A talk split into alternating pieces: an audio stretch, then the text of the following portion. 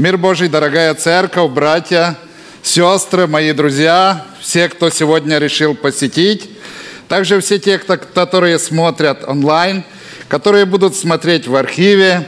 Особенная благодарность за тех друзей, которые будут сегодня смотреть из Твери, с Казахстана, с Молдовы.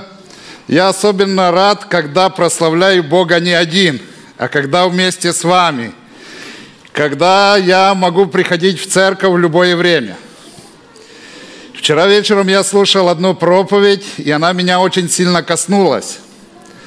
Один человек гулял по городу, и он решил посетить церковь. И оказалось, что все церкви были закрыты. Но однажды он увидел одну церковь, и он говорит, давай я сюда войду. И он входит туда, ему говорят, стой, стой. Ты не можешь просто так сюда войти. Тебе надо записаться. Он говорит, я же хочу только помолиться. Стой, но ты должен назначить себе время, в которое ты придешь. Так он и не попал. Мне показалось это очень сильно смешно. Но так есть в нашей жизни. Только совсем недавно я проповедовал на одну тему о Вартимее здесь рядом, и у меня созрел план. А что если посмотреть под другим углом? На того же самого Вартимея. Собираясь где-то два месяца, я начал готовиться к этой проповеди.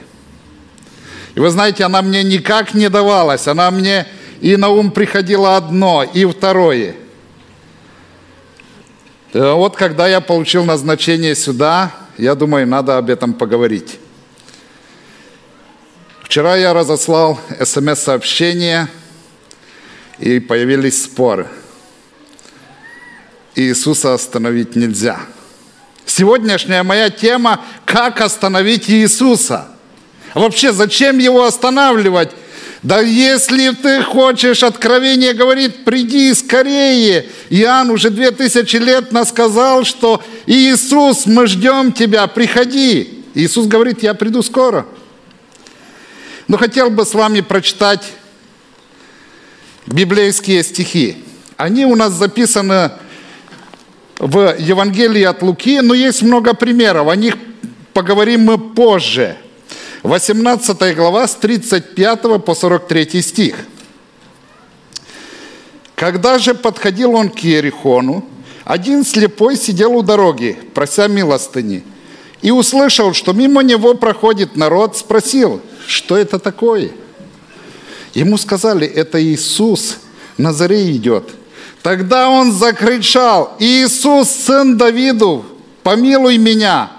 Шедшие впереди заставляли его молчать. Но он еще громче кричал, сын Давидов, помилуй меня. Это очень известный пример. Это пример из Библии, о немощных людях, которые живут здесь на земле. И если мы с вами читаем Библию, если мы верим, что Иисус Христос пришел с единственной целью, какова была его цель? Умереть за нас грешных, чтобы мы были с вами спасены. И когда Иисус Христос сказал, что ему надо идти на крест – что сказал Петр? Да не будет этого. А люди, народ израильский, как говорили? Хотим ли мы, чтобы кто-то пострадал? Моя мама всегда молится, чтобы я не ездил ни в какую Африку, потому что она боится за меня. Так само я верю, что слово миссионер – оно самое ужасное, которое только может быть. Его даже нельзя произносить в церкви ни в коем случае и не говорите об этом никому. Потому что как только вы скажете, что надо идти на миссию, то надо куда-то уезжать, и Марьяна может сказать, что она не отпускает своего мужа, потому что завтра некому будет ребенка в школу вести. А потом найдется еще много таких вопросов, я не хочу оставлять зону комфорта. И это все, это очень тяжело. Но Иисус Христос говорит, Крещением я должен креститься. И как я томлюсь, пока все это совершится. В другом месте мы читаем, что когда приблизились дни Его, Иисус захотел идти в Иерусалим. Иисус Христос, придя на нашу землю, Он не хотел, чтобы что-то Его отвлекало от выполнения той задачи, которая была поставлена перед Ним же самим, самим собою. И все же, если мы говорим, что Иисус Христос пришел для того, чтобы умереть, в Библии 39 стих, 40 говорит, что Иисус остановился. Что же заставило Иисуса Христа остановиться? Какая же такая сила заставила его остановиться? Крик души, вопль человека. Да, Иисус Христос, который пришел с единственным заданием. Отче, пусть будет во всем Твоя воля, заставляет одна молитва. Одна молитва. Иисус, сын Давида. Вы помните, когда в старозаветные времена Иисус Навин – сказал, чтобы солнце остановилось. Он сказал, стой! И природа остановилась. Но здесь был кто-то другой. Кто-то другой, кто-то больше, кто сказал природе остановиться. Подумайте, какая это благодать, что мы с вами можем взывать к благодати – можем взывать к Богу. Вчера вечером мы с братом Юром были на служении. И вот представляете себе, полный зал людей. 15 минут. Выстроились столы, и на этих столах были молитвы. Каждый человек смог прийти взять молитву и помолиться. Я не подошел. Я не взял никакой листочек – но в душе я молился за этих людей, которые молятся за неизвестных им людей. Ведь в церкви я же могу вас видеть каждый раз, когда сюда прихожу. Но я не всех знаю по имени, я не у всех знаю проблемы. А если написать, то я могу вместе с вами молиться. Какое преимущество молитвы – которую вкладывают люди в записку. Я думаю, человек, который написал эту записку, какую он имеет веру. Если я пообещаю своим друзьям, что я буду за них молиться, на что рассчитывают они? Рассчитывает ли на мою поддержку? Рассчитывают ли они на силу? И действительно ли есть сила, которая заставляет человека поверить? Я не знаю, сколько из вас здесь молитвенников, таких горячих, но как вы думаете, доступна ли нам такая сила, чтобы молитва была услышана? Кто так считает? Аминь. Слава Богу. Это большое продвижение среди народа Божьего. Люди веруют, во что молятся. А если не так, то зачем ходить в церковь? Зачем вставать на колени? В своей жизни я ушел от Бога. Я ушел очень сильно далеко. Алкоголь, сигареты – Впоследствии я перестал молиться. Смотря на свое прошлое, я удивляюсь, как так можно было сделать. Как можно было перестать молиться? Я не ходил в церковь, я не молился.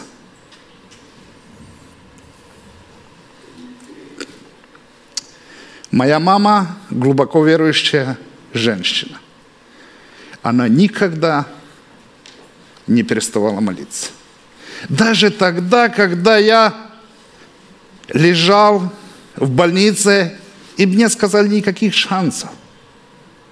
Вы умрете. Две недели.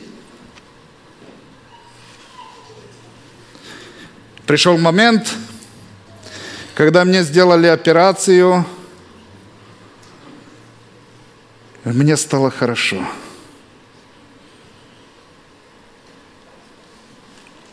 Последнее, что я помню, как я схватился за сердце и сказал, что я умираю.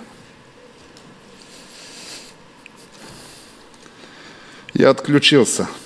И перед этим сказал, чтобы моя мама молилась обо мне. Мама в этот день шла по улице, и когда моя жена позвонила ей и сказала, что уже все, мать прямо на улице бросила ведра и начала молиться. Эту историю знают многие в нашем селе. Именно благодаря матери она воспитала таких детей, как мои братья и сестры. Но мы вернемся к Вартимею. Вартимей не говорил о спасении своей души. Вартимей говорил, что он хочет видеть. Какова цель могла быть у него? Скажите, что еще нужно человеку, который есть на улице, мимо которого проходят все люди, на которых не обращаем внимания? Может, он, мы скажем вместе, нуждался о духовном? потому что мы не можем исцелить. И нам кажется, что мы можем помолиться, чтобы этот человек пришел к Богу. Вартимей хотел. Он верил, что Иисус Христос может его исцелить. Итак, Вартимей приходит с единственной целью, чтобы Христос исцелил его. Физическая слепота – Именно мысль о здоровье, мысль о смерти заставляет нас иногда молиться. Но еще нужно знать, что именно физическая нужда приводит нас к тому второму, познанию нашего Спасителя – я сейчас не буду говорить о войне, я даже не хочу трогаться. Возможно, именно война для некоторых людей стала счастьем, потому что они смогли откликнуться на призыв Божий. Когда наши соотечественники бежали, не беспокойтесь, дома молитвы наполнились другими людьми, которые ищут – спасения. Когда же открылись глаза у Вартимая, первое, что он увидел, это был кто? Иисус. Хочу рассказать вам одну историю, которая случилась прошлом году в Танзании. У нас на программе, где 99% мусульман, приходила одна семья. Мама и две сестры. Они приходили в оборванной одежде и как-то меня пригласили к ним домой. Это надо было поехать на машине несколько часов, потом надо было поехать на мотоцикле – я думаю, представляете, как я еду на мотоцикле. Но я все же поехал. Потом мы шли пешком, и мы пришли к ним домой. Знаете, если бы вы увидели этот дом, то вы не видели таких сараев. И вот там живет эта мама, и такой навес небольшой, это их бывший супермаркет, в котором они продают стиральный порошок, мыло. Там мы уселись все, кто на что сел, и они начали рассказывать свою историю. Муж умер, осталось трое детей, они, один внук. И они просят, чтобы я помолился за их семью, потому что выжить в саванне очень тяжело. Мы пригласили их на нашу программу, которая длилась довольно долгое время. Мы строили там молитвенное здание – недалеко от них. Всего, может, где-то 2-3-4 мили. Центр, который находился, был где-то 30 километров. На программу, которую они приходили, это в этом центре. Мы строили колодец для мусульман. И вот они приходят на другой день, и они спрашивают, брат Василий, нам бы нужна какая-то поддержка – всего каких-то 150 долларов, чтобы мы смогли накупить стиральный порошок, чтобы мы этим заработали себе на жизнь, как было раньше, когда мой муж был жив. Я говорю, хорошо, я найду как-нибудь время. Я дам, обязательно дам завтра. Не зная о том, что завтра будет крещение, я смотрю, они все трое выстроились в очереди на крещение. И я понимаю, так, наверное, это те мои доллары, которые я им пообещал. Подхожу к пастору и говорю, не даем им доллары. И он говорит, я согласен, потому что мы не знаем, что движет этими людьми. Но они все равно приняли крещение. И мне хочется кричать, слава Богу, аллилуйя. Мы даем им деньги уже где-то на второй день. И потом через день она приходит, одна дочь Ева, подходит ко мне и говорит, брат Василий, мы же с тобой уже верующие. Мне так плохо. А я ж думаю, даже на крещении она сидела на стуле уже. Я сел на корточки, взял ее руку. Она говорит, мне нужны деньги. И вы знаете, как это тяжело, когда все просят, просят, просят, и там помоги, и там дай – она говорит, я бы хотела попасть в больницу. Я говорю переводчику, у нас есть врач, может ее осмотреть. Я не знаю ее истории, так как не знаю многих из вас. Когда меня спрашивают, как моя миссия, я говорю, очень сильно тяжело – Здесь тяжело. Ни финансово не тяжело, ни комфортно не тяжело, а вот здесь тяжело. Как я мог не дать эти несчастные 100 долларов? Возможно, они бы не спасли ее, если бы я знал, что произойдет завтра. На другой день ко мне подходят люди и говорят, мы приглашаем тебя на похорон. И я понимаю, даже если бы я дал эти деньги, они бы не смосли ее, она бы никуда не уехала.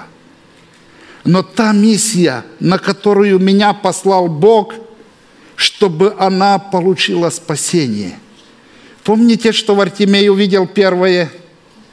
Иисуса Христа. Я верую, что это Ева первое, что увидит, когда откроет глаза, это будет лицо Иисуса – между нами говоря, каждый из нас как-то грешит.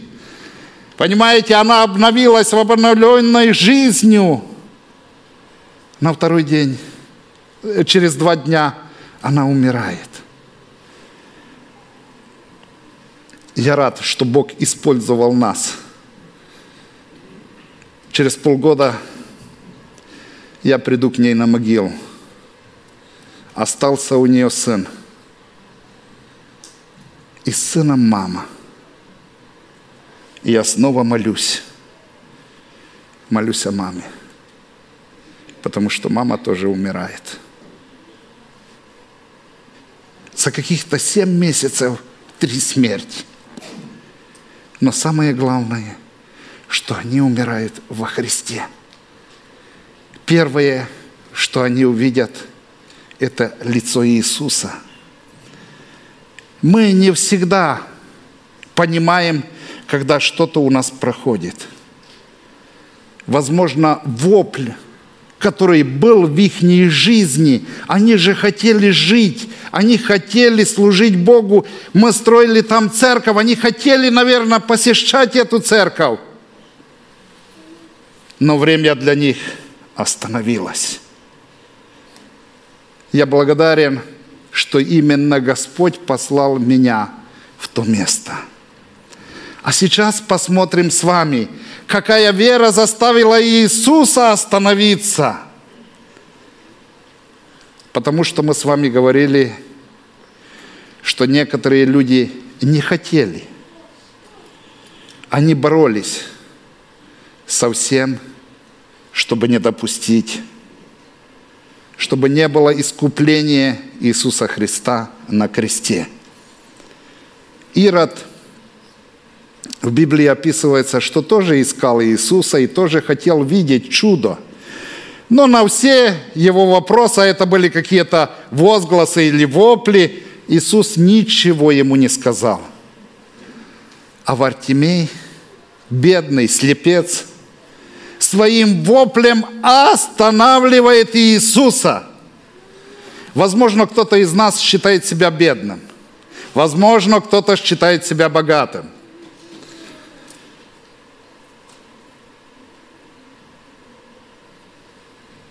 Возможно, я недостаточно хорошо одет.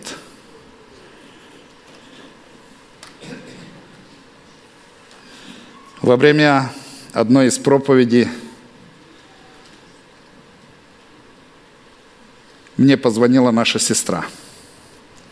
И она сказала, брат Василий, ты уже давно ходишь в церковь, ты проповедуешь людям. Тебе надо выкинуть вот костюм, который на тебе. Скажу вам, это у меня единственный. Я спрашиваю, почему? Она говорит, он очень бедный. Тебе надо посмотреть, и она высылает мне фотографии Келвин Клайн. Я ничего ей не сказал. Возможно, она сегодня смотрит – Было время, когда у меня был костюм и за пять тысяч, но я не считаю, в какой я одежде. Сегодня, приходя в церковь, брат мой, который здесь, он говорит, а чего купил ты такую машину плохую? И краска не та, и машина не та. А как часто я – обращаю внимание на тех людей, которые стоят у дороги. Вартимей сидел у дороги, он просил милостыню. Его положение ничего не менялось. Вообще ничего. И такие же люди сидят сегодня и здесь, на окраинах улиц, на окраинах городов, на светофорах, а сколько раз мы с вами попросили помощи у кого-нибудь? Сколько раз попробовали мы одно или другое? Поверьте, человек, когда умирает, когда мне сказали, что у тебя остается две недели, я искал всюду. Мы звонили в Израиль, мы звонили в Германию, в Швейцарию, в Украину, где-то только можно было быть. То же самое в Артемей. То же самое женщина, которая страдала 12 лет. Она обращалась к врачам. Она спрашивала, как мне исцелиться. Возможно, здесь в зале есть люди, которые чувствуют себя так само. Как я могу быть здесь, если надо как-то выживать? Друзья, поверьте, Бог – говорит через нашего Давида. «Сей нищий возвал, и Господь услышал и спас его от всех бед его». Приходило ли вам когда-нибудь на ум, что бы было, если бы у нас не было Бога? Если бы мы могли подумать не о Боге, как жить? Ведь многие пришли в церкви не потомственными адвентистами, не потомственными христианами, а пришли откуда-то из мира. На что можно было надеяться?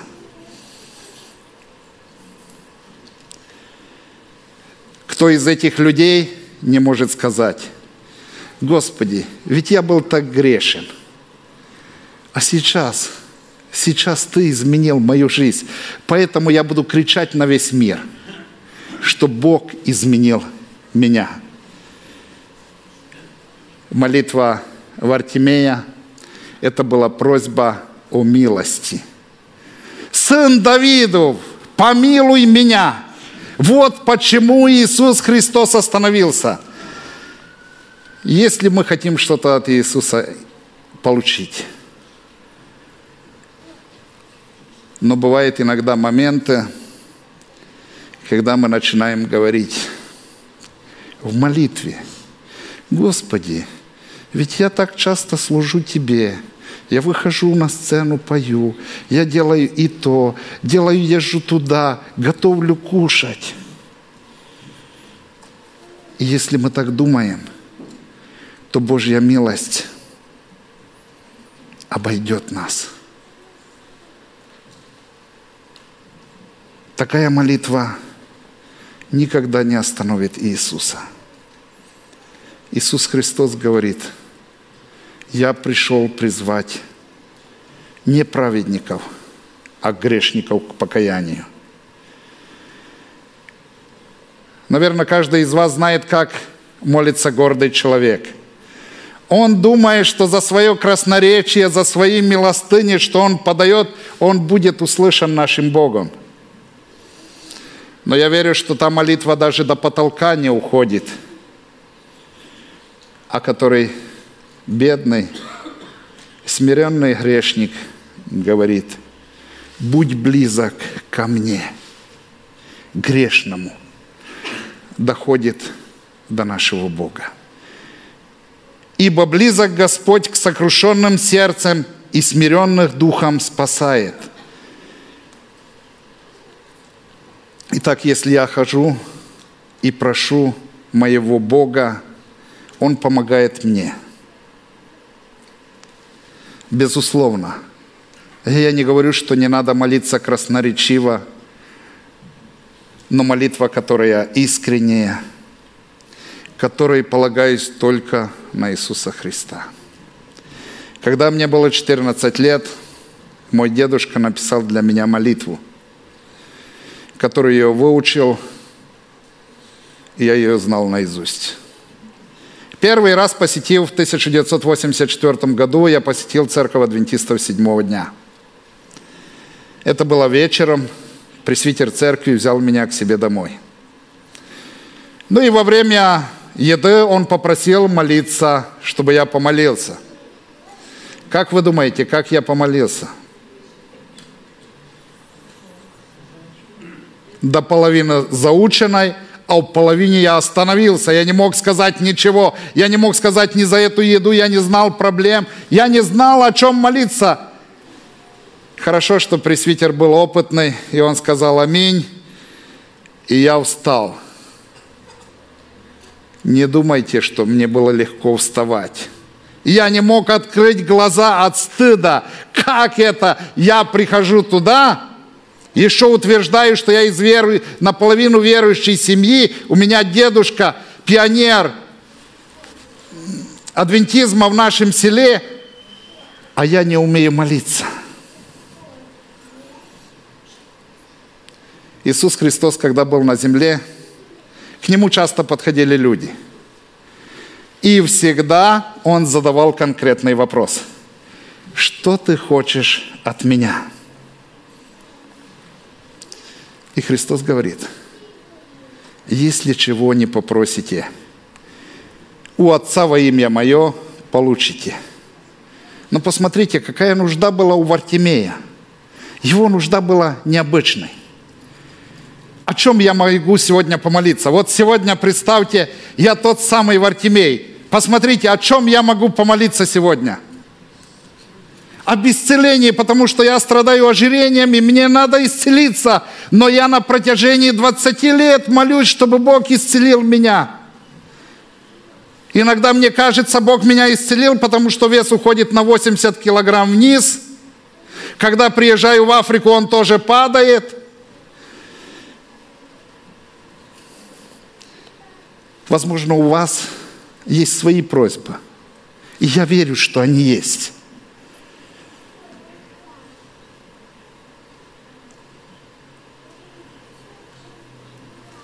Я думаю, что, наверное, моя нужда больше, чем у всех вас. Так Содомно думала Мария, когда ангел сказал ей, что она будет иметь ребенка – И Мария задает вопрос, как я, Господи, а как это будет? Я же не знаю мужа. И ангел ее дает заверение, что и Елизавета, будучи в таких моментах не очень приглядных, знаете, и она, и Мария смотрит, что это не только она, а еще и ее подруга – Итак, чтобы мы с вами имели уверенность в своих проблемах, Иисус приводит пример. Наша Библия дает нам пример. У Артемия была двойная проблема. Он был слепой, он был бедный, нищий. Он нес движ... двойное движение на себе. Он не мог себе заработать, потому что был слепой, и у него не было глаз. Поэтому он имеет и двойное исцеление. Первое исцеление, которое Бог дает ему глаза. Второе, он дает ему спасение.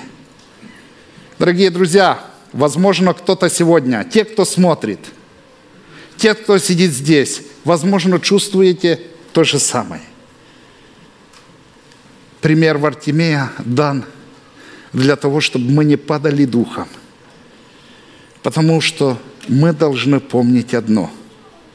Бог такой сегодня, как и тогда, в те времена. Не раз безбожники, которые утверждали, что Слово Божье противоречит само себе. Именно на примере Вартимея показывали, он там исцелил одного, то есть в Евангелии от Луки мы прочитали, потом он в Евангелии от Матфея исцеляет двоих, потом у Марка он исцеляет многих. Я не знаю, как это было на самом деле, возможно один, возможно два, но для меня важен пример, что он исцелил не только одного Вартимея, а многих друзей. 4 числа февраля я буду проповедовать в церкви. С человеком, который я познакомился совсем недавно. Это евангелист – Он не говорит на русском, но он хороший евангелист. Он слепой от рождения. И Бог подарил ему счастье. Пять процентов он сегодня видит. И он ходит, и он начинает проповедовать о себе. Вы понимаете, как сила исцелила его. Иерихон – был богатым городом, возможно, не таким, как Сакраменто, а может и побольше. И там было много слепых, много нищих. Но именно Вартимей, который получил спасение. Сегодня я могу сказать, что пример мой, ваш, ваших друзей – это свидетельство для других людей – я особенно в этом мире не нуждаюсь во многом.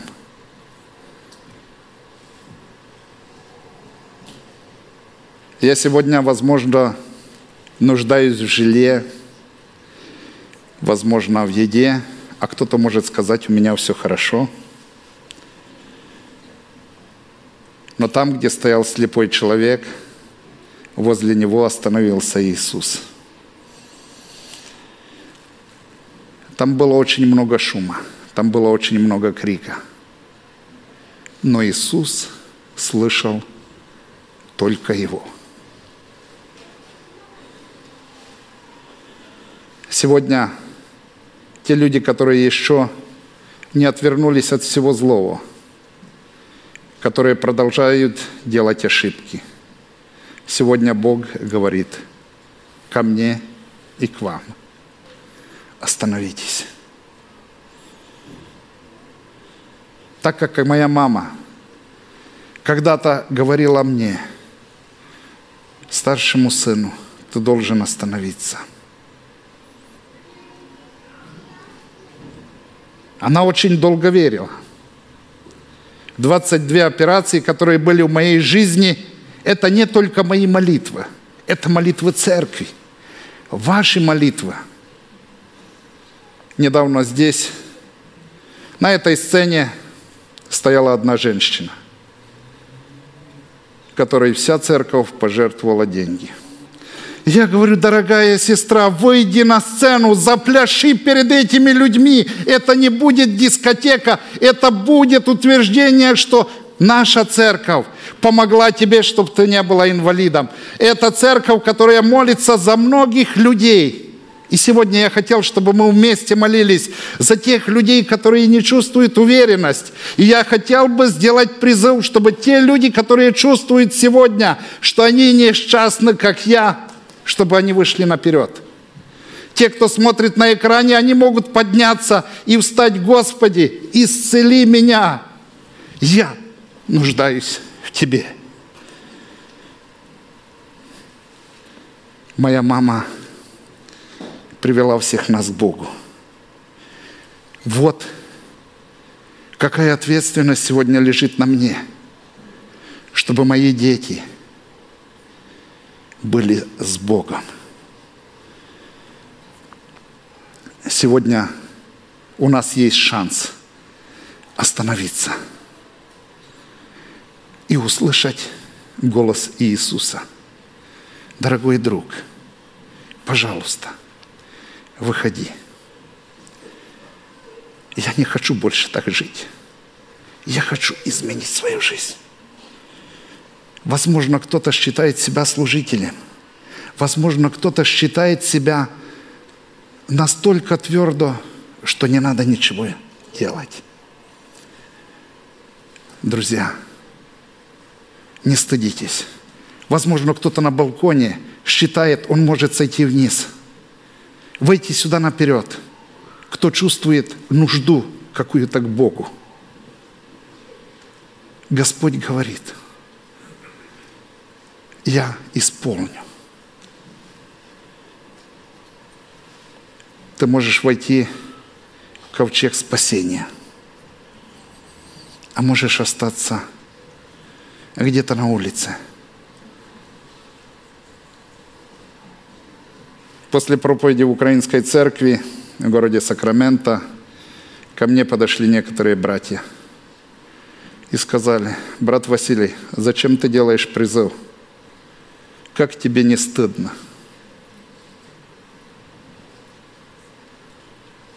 Даниил Данилович Ребанд учил меня. Брат Василий, ты не пастор, ты рядовой член церкви, и ты евангелист. И ты должен призывать людей к покаянию. Ты должен людей призывать, чтобы они оставили свои проблемы. И ты должен делать призыв сам к себе – Поэтому я хотел бы сам на себе. Я нуждаюсь. Я тот первый человек, который нуждается. Если у вас такие люди, которые чувствуют нужду и готовы выйти сюда наперед, те возле ваших экранов, я приглашаю вас. Иисус Христос говорит к вам. Но мы можем сказать, Господи, я не имею никакой нужды. Я не тот слепой. Я не имею ожирения, как Василий.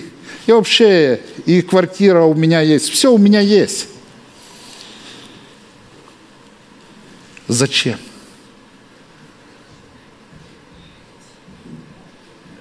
Зачем все это?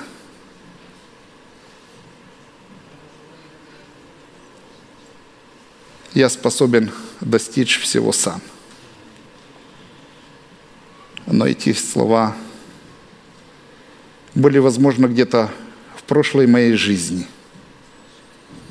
А в этой жизни, в 2023 году, они другие. Может быть, я охладел, может, утратил первую любовь. Если я не покажу хороший пример,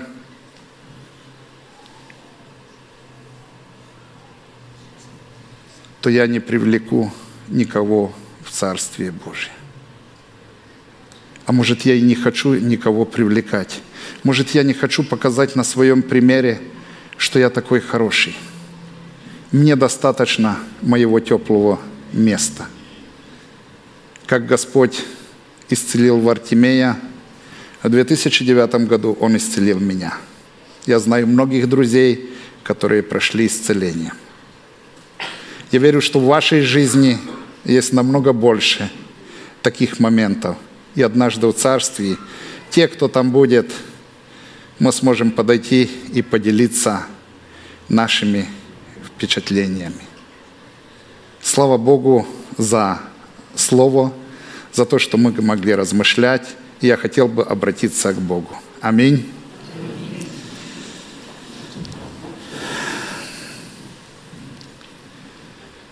Господь наш, Бог наш, Царь наш, на которого мы уповаем.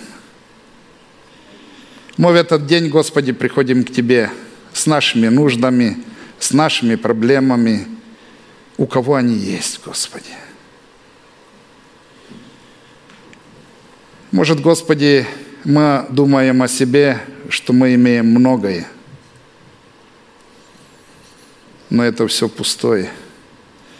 Может, мы думаем, что мы имеем дома, квартира, деньги, власть, машина, но это ничто. И ничто по сравнению, Господи, с тем, что Ты готовишь для нас. Я особенно благодарен Тебе за мою жизнь, по которой Ты ведешь меня, за жизнь моих братьев, сестер, за моих друзей, которые нас смотрят, за тех друзей, которые пережили нечто подобное, как в Артемей. Господи, прошу Тебя за тех людей, которые сегодня остро ощущают нужду, нужду в исцелении – нужду, Господи, в семье, верности супруг, супруга или супруги для того, чтобы воспитать детей. Ведь мы так нуждаемся в этом. И я прошу Тебя, Господи, поддержи. Поддержи тех людей, которые сегодня искренне нуждаются. Нуждаются в Слове Твоем. Господи, нам больше не на кого надеяться. Я желаю отдать свою жизнь, как и мои братья и сестры, своей жизни Тебе на служении. Господи, веди каждого человека по Твоей воле. Я прошу Тебя, Господи, благослови всех нас.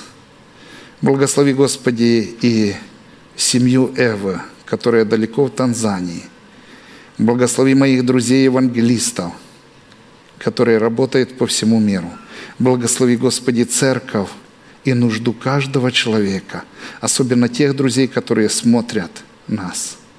Будь, Господи, прославлен в нашей жизни в имя Иисуса Христа. Аминь.